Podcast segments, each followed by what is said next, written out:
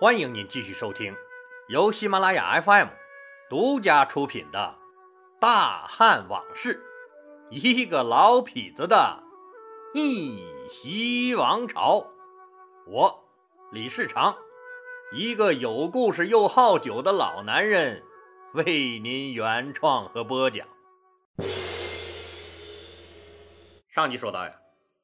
说帅哥陈平，这好好的黄花大姑娘不要，为什么非要娶一个克死了五任丈夫的张寡妇呢？这还用问吗？受了刺激了呗。因为自己穷啊，连累哥哥我嫂子也休了。这件事对陈平的择偶观念产生了巨大的影响。陈平定下的娶妻标准，那说出来肯定会被砖头瓦片盖死的。他的娶妻标准简单粗暴，非富家女不娶。这不是他妈自不量力、厚颜无耻吗？自己穷的小偷来了都得抹着眼泪走，临走还不忘给他扔下十块钱，还想着娶个富家女。我快一泡尿辞行你算了。陈平也知道，自己想碰那些没进过洞房的富家女，那是痴心妄想。所以盯上了谁也不敢娶的男人杀手，这个张寡妇。说起来，这个张寡妇可是不简单呢。她是县里首富老张头的亲孙女。啊呸，不对，该打啊！按照现在的规矩，这些富豪啊，可是不能随便管人家叫老张老李的，应该叫什么张老李老。对，你别看还是那俩字儿啊。这顺序一颠倒，由老张变成了张老，那形象是不是从拎着包收电费的老张头，就变成了一个夹着包的张大老板了？这个张首富的孙女儿，人长得倒是不丑，命也不赖，娶她那五个男人的命可都不太好。她先后嫁了五次人，五个丈夫无一例外的都嗝屁了，以至于再也没人敢娶她了。从此以后啊。传说中的男人杀手是名扬全县城啊！他们家就是再有钱，也没有男人敢靠近这个扫把星了。大家都知道这个理儿，有钱没了命也是白搭呀。哎，老李，那应该说这个女人很不幸啊，你咋说人家命不赖呢？她真的不是不幸，是万幸，那五个老公都死了。要不她这辈子那最多也就是一个乡下土财主的老婆，老死在这县城里，你说是不是？咱们再把镜头往后拉上那么十几年，你就会发现呀，他的男人陈平将是未来那个强大帝国除了皇帝以外最有权势的男人了。这种事儿是谁能遇得到的吗？但是现在呀，他还是个人人避之不及、没人敢要的无手货。县里豪门本就不多，那陈平早就掰着手指头数了好几个来回了。那些个豪门里的黄花大姑娘，陈平就不敢想了。他眼睛盯上了自己那最有可能拿下的这个张寡妇。要说陈平真不在乎吗？当然在乎了。咱们想象一下，你说是不是这个理儿？咱们说呀，这一把钥匙能开开好几种锁，那你的第一感觉是什么呀？是不是这钥匙很牛逼呀？你要是这一把锁能被很多钥匙打开，是不是这锁很垃圾啊？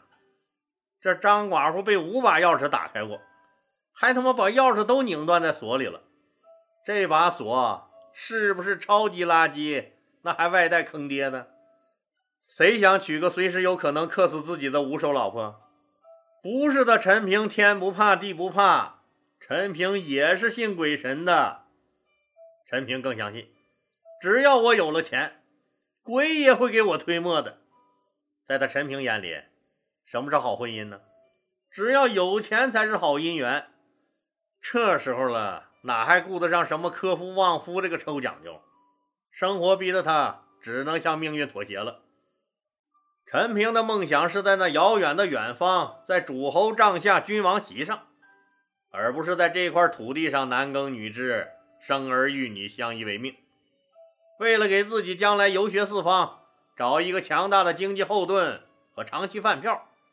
为了辉煌的理想，陈平开始了他的行动。俗话说呀，哪个少女不思村即使是五手老娘们儿，那也是一样一样的呀。在那个没有九年义务教育的年代里，那普通人写自己的名字都是画个圈圈代替的。陈平这个有文化的流氓，说忽悠一个女人还是有招数的。陈平认真分析了自己的优势和劣势，劣势写了满满一大张纸，优势只有两个，那一个是长得帅，另一个就是有文化了。对于张寡妇那个家庭来说，那本身就是县里的豪门，小钱是打动不了他那颗放心的。恰恰是这个帅和他与众不同的书生气质，那不是最有可能让他动心吗？陈平就确定了。说以自己这两个优势来征服张寡妇的行动方案。那个年代的女人那可不像现在，满大街的疯。人家大家闺秀平常是大门不出二门不迈的，见不着啊。自己这个穷小子要是贸然找上门去，被人家看扁了不说，最主要是这一顿揍自己扛得住扛不住啊？那就想办法呗。陈明没事就在人家张首富家门前转悠，希望能见到孙女一面，可是一直没见张寡妇本人出来过呀。那张寡妇不出来，那不代表张府里就没人出来呀。陈明发现有个小丫鬟，经常出来买个胭脂、买个腮红呀什么的。一打听，那果然是张寡妇的贴身丫头小梅。有一天，刚出张府的小梅就被一个帅气的小伙子拦住了。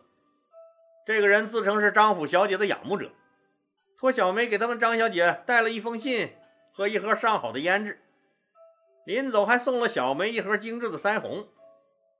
小梅一看这个人长得帅，文质彬彬不说，最主要是懂事儿啊，先自替小姐高兴了一回，赶紧回去把信和胭脂交给了张寡妇。这个张富婆是嫁谁谁死啊，连续死了五任丈夫以后。他这个男人杀手的名头可是传遍了整个县城了。张富婆很苦闷，自己家这么有钱，是不愁吃不愁穿的，可就是没有男人敢上门啊。今天小梅兴冲冲的跑回来，把东西塞给她，做了个鬼脸就跑了。小梅，这是什么？小姐，你自己看，一个大帅哥。好帅呀，嘿嘿，花痴吧你，小丫头片子，看我不打你！张富婆一边笑骂着，一边打开了那封信，一看脸就红了。这封信写的是什么呀？能让这遇难无数的张寡妇这么激动？实际上也就是一首小诗，诗是这样写的：你绽放一叶嫩嫩的绿。侵入我被白雪包围的领地，你携一身和煦的阳光，融化了我心中的寒冷，唤醒起一腔冻结已久的热烈。我忍不住吻住那一缕湿润轻颤的风，仿佛狂吻你喃喃细语的嘴唇而你齿间滞留的芬芳。恰似遍野怒放的花朵，在静静的散发清香。你满眼流露出春光的妩媚，分明已将含苞太久的爱情，深深的植入我刚刚苏醒的生命。这短短的一首小诗，让张寡妇春心萌动。看看。说的多好！你融化了我心中的寒冷，将含苞太久的爱情深深的植入我刚刚苏醒的生命。在那个男人们连自己的名字都要画圈圈的小县城里，那够浪漫了吧？接着，第二封信就到了。我想和你一起起床，我们相拥，一起看清晨。射进窗里的第一缕阳光，张富婆、张寡妇彻底抓狂了，这他妈也太会撩人了！就从她嫁过五个丈夫来看，这娘们也是阅人无数啊。前几个男人也表达过一样的意思，就一句话：“俺想和你睡觉。”看看人家这个陈平，虽然都是他妈想啪啪你，但人家那意境、那个小感觉。这没文化是不是太可怕了？又听小梅说呀，这个陈平是个大帅哥，那眼睛里登时就起了雾了。张寡妇虽然是个富婆，但她是科夫名人、男人杀手。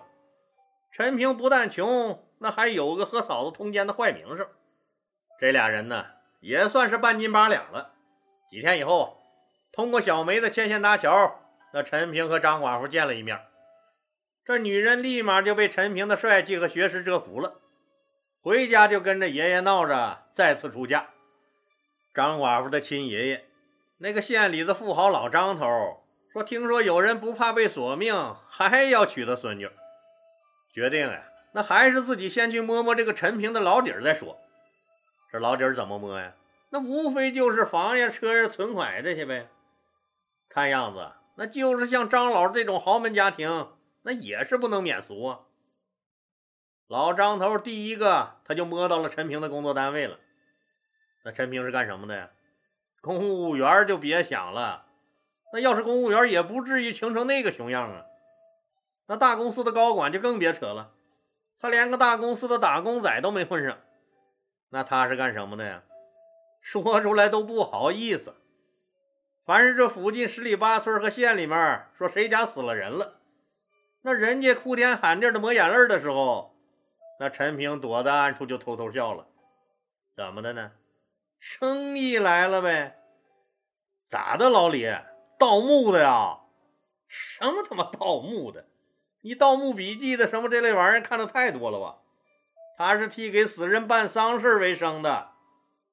那这个工作的性质，那是不是就具有间歇性和偶然性啊？有时候五天死不了一个。一星期五天没饭吃，有时候一天就能死五个，那忙得脚打后脑勺子，那忙完那自己也累得跟死人一样，躺那儿不想动了。这也就意味着收入是极不稳定的，好一天坏一天。那没办法，那谁让咱穷呢？穷困潦倒的陈平，那为了混口饭吃，也只能起早贪黑的替这个死人打工了。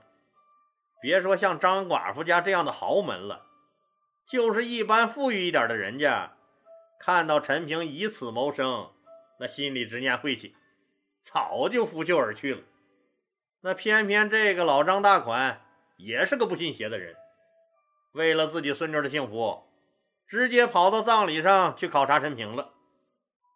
那陈平的帅是出了名的，那帅虽然不算什么实力，但是帅呀。那可以给人留下一个极好的印象啊！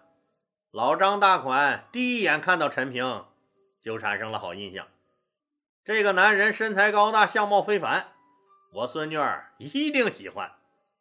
当然了，初次见面，那仅凭印象分是不能拍板嫁孙女的，必须得深入了解一下呀。那天呀，老张大款和陈平在葬礼上聊了很久。那陈平早就分析透了老张大款这种人的心思了，净捡老张头感兴趣的高深话题来谈。反正最次吧，也是怎么管理人民，稍一搂不住，就奔着管理军队和国家的话题上去了。那还让你听不出是在吹牛。老张头兴致盎然，觉得这小伙子太有才了，软实力呀，真是不错。两个人一直聊到陈平要下班了。老张头又向陈平提出了一个要求：“小伙子，能不能上你家坐坐呀？”陈平一惊，那傻子也能想出来，老张头这是要上门考察陈平的硬件啊！陈平的硬件也不用考察，那全县人民都知道呀。哼，那可是真正的一穷二白家徒四壁呀。否则也不用这么急迫的要攀他这个高枝了，不是？陈平犹豫了，老张大款仿佛看出了陈平的顾虑，语气轻松的对他说：“小伙子，我就是随便去转转，认个门而已。这么一说，那陈平也就没有推辞的理由了，只好领着老头子向城外走去。陈平家就在城墙外一条简陋的穷巷子里。老张头一看，这个家真不是一般的烂呢。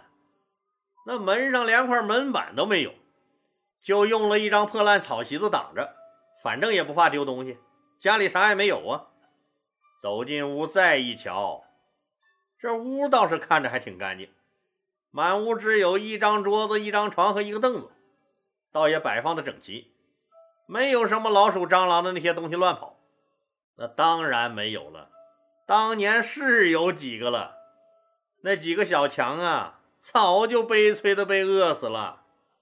老张头轻轻的摇了摇头，长长的叹了一口气，吓得陈平一哆嗦，完了，前功尽弃了，白他妈忙活这么多天了。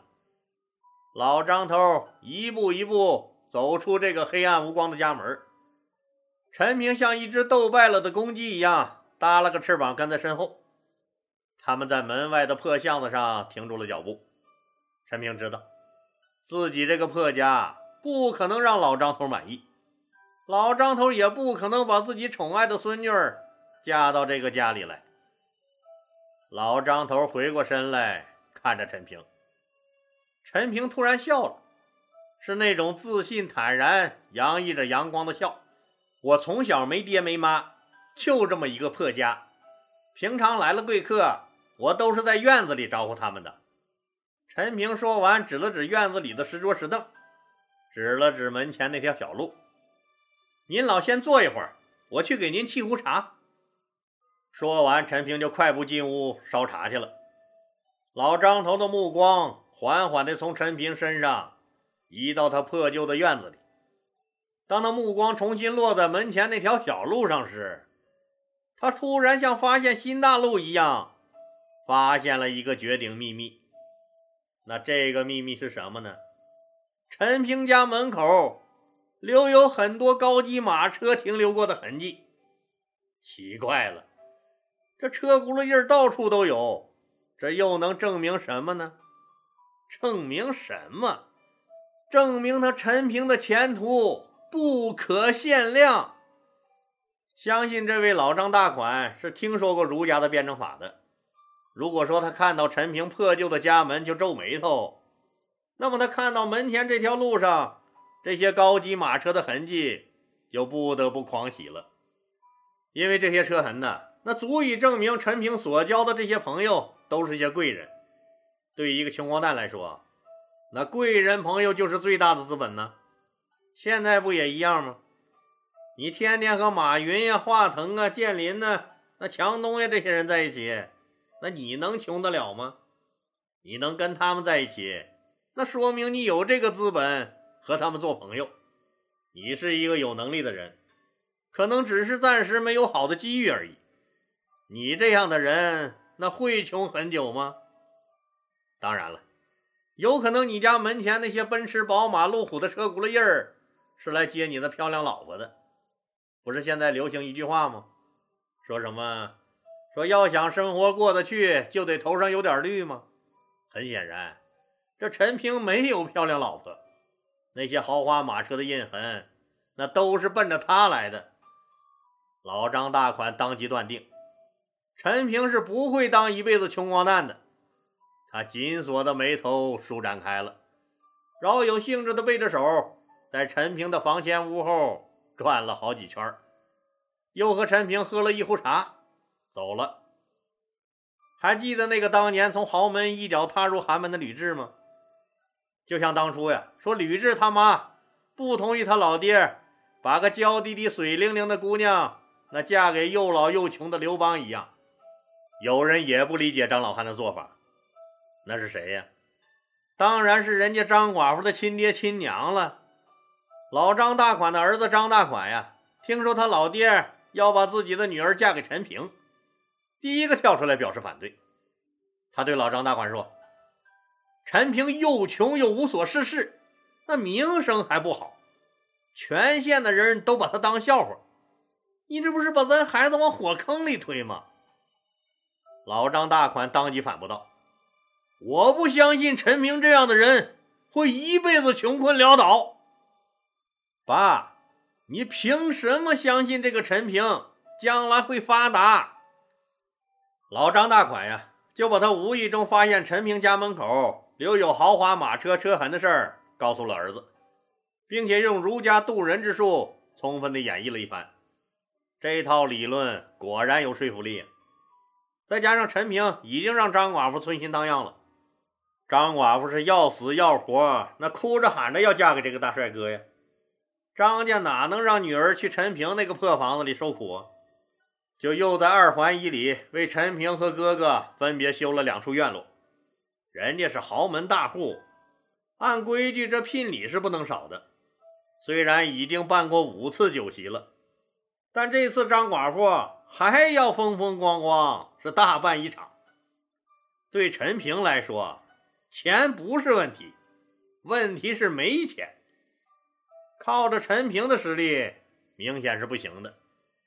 张寡妇让小梅呀说，偷偷给陈平捎了个包袱，里面是沉甸甸的十锭黄金。张家为了孙女儿，也是不惜血本。他们除了赞助。陈平提亲的聘礼钱，还赞助了他办酒席的钱，害怕这个孙女儿说再磕死了这个陈平，又专门从省城的寺庙里还请来了大和尚为他们做法事。一切办妥以后，当孙女儿出嫁那天，老张大款语重心长的对他又交代了一番：“孩子呀，你千万不要因为陈平穷。”而瞧不起他和他的家人呢？一定要以对待父亲的标准去对待他的那个亲哥哥。老张头告诉孙女儿，这次是对陈平这个潜力股的长期投资，每一个细节你都得打理好，不然就会前功尽弃、血本无归了。老爷子，你真是一个乱世的高人呐！陈平结婚以后有钱了，交友的范围就更广了。来了个屌丝大逆袭，身份迅速发生了变化。他不再是那个人见人躲的穷鬼了，而是一个风流倜傥、潇洒豪放、有钱又帅气的成熟男人了。